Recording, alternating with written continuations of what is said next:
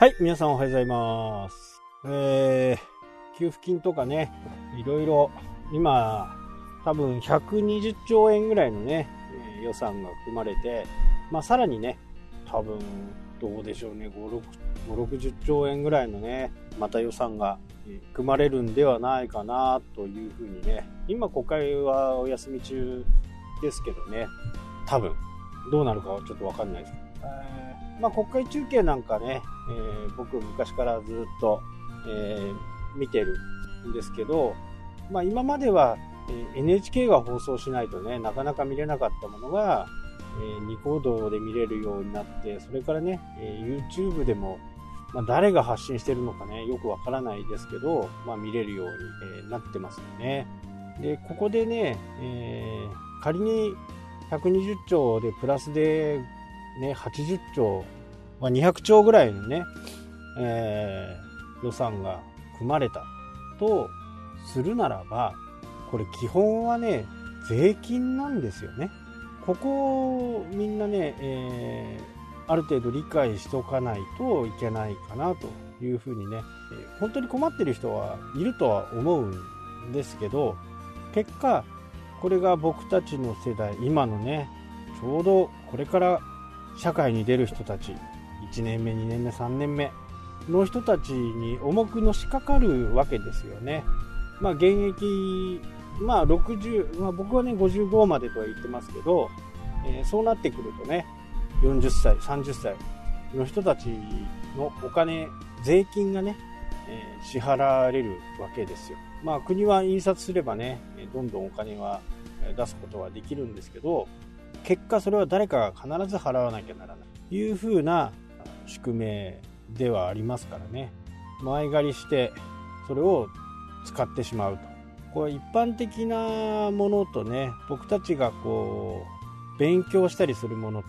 ちょっと質が違うんですよね、投資であればね何かこう教材を買って勉強してそれが後々自分のキャリアアップになり社会のためになりっていう風な形になるんですけどあくまでも前借りなんでね後からの人に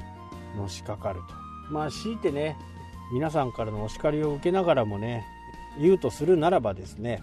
今回のやっぱり10万円の給付っていうのは全体に配るのはどうかなと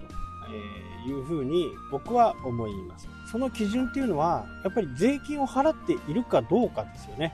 住民税まあ住民税がいいのかなとは思いますけどね。所得税はね所得税は払わない人もねいるんで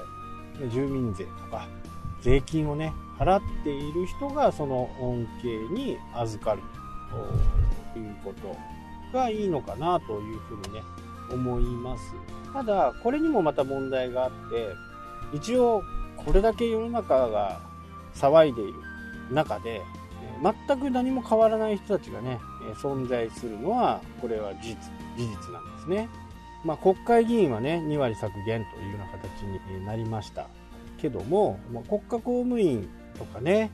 あと、え年金並びに生活保護を受給してる人たち、えこういう人はねやっぱりある程度一律ね、え10万円というのは通に生活している人たち一番やっぱり困窮しているのが20代の人たち。これからね日本を背負って立つ人たちが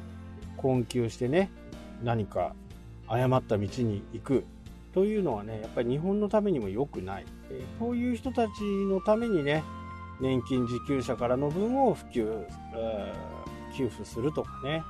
こんなことが必要なんじゃないかなというふうに思いますし、え現に困ってない人たちは世の中多くいます。まあ多くってどどのぐらい多くっていう風なね形になりますけどまるで生活が変わらない人もねやっぱりいるんでそれは時間がかかろうがね、えやっぱり申告をして現状を把握するその上で、え決定をするという風な形がね時間をかけてもねやるべきだとは思いますただ一時金としてねえまずすぐ申請来たら10万円出すというような形でねやっぱりなんかシステム考えないとうまくいかないかなって思いますまあ10万円はね、えーありがたいですけどね全員にもらえるっていうのは。ただ日本のね、今の状況の中を考えると、99%、98%がね、中小企業なわけです。中小企業があって、今の日本の経済が回っているということを考えてもね、まあ、ここに手厚い手当なんでね、え援助が必要かなとは思いますよね。この給付っていう部分はね、家賃保証の制度もね、与野党、野党5党が法律を出したようですけど、まあ、家賃のね、申請とかは非常にいいのかなというふうに思います。まず一般市民の住む場所を確保してあげるというのは非常に大切かなと思いますんでね。まあ、それにしてもね、またこれ言うとね、本当にどうかなと思うけど、なんでここまで騒ぎになっちゃったんですかねっていう感じですね。ちょっと騒ぎすぎで、まあ、政府もちょっと、えー、結局間違った政策をしちゃったんではないかなと。まあ、10年後、20年後ね、この結論が出るとは思いますけど、まあ、武田先生曰くね、えー、あの封鎖、封鎖というかね、え、自粛、緊急事態宣言がね、より長引かせた理由の一つになっているんではないかと。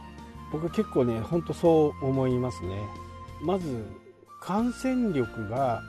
弱いということ。インフルエンザはね、インフルエンザの注意喚起っていうのは前も言ったと思いますけど、1日ね、8万人ぐらいがインフルエンザに感染すると、学級閉鎖になったり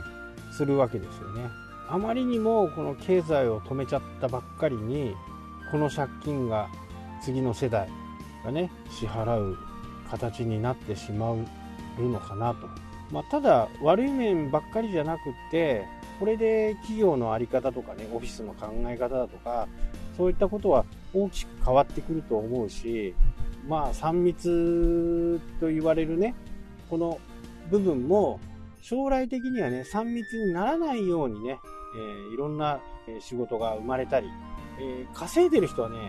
結構やっぱ稼いでます。今の時期でもね。やっぱりね、どこかがダメになるとどこかがちゃんとうまくいく。だから、マスクがね、悪い、2枚、2枚どうのこうのとかね、言ってるやつがいますけど、結果ね、あれをやったことによって、中国に、や、日本で中国とこのパイプがあるような、まあ、ゲスな奴らがね、マスクを保有してるわけですよ。その保有が今、世の中にどんどん出てくる頃になりますからね。まあ、こいつらはね、ほんと、まあ、一番悪かもしれないですね。人の足元を見てね、商売をする。そういうことをやっていると、まあ、いい死に方しませんよね。自分だけ良ければいいってことだからね。マスクを仕入れて、それをこう売ると。って言ってもね、たかが知れてるんですよね。そもそも、ね、50枚で2000円、1000円とか1500円のものをね、どんなに頑張ったって5000円までじゃないですか。マスクもガサつくんで、それを倉庫に入れてね、保管しとかなきゃならない。で、政府がそういう形になって慌てて売り出す。シャープがマスクをねえ、売り出して。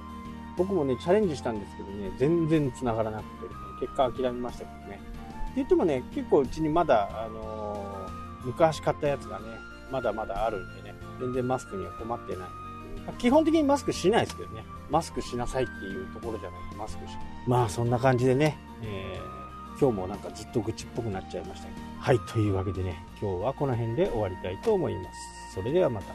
したっけ？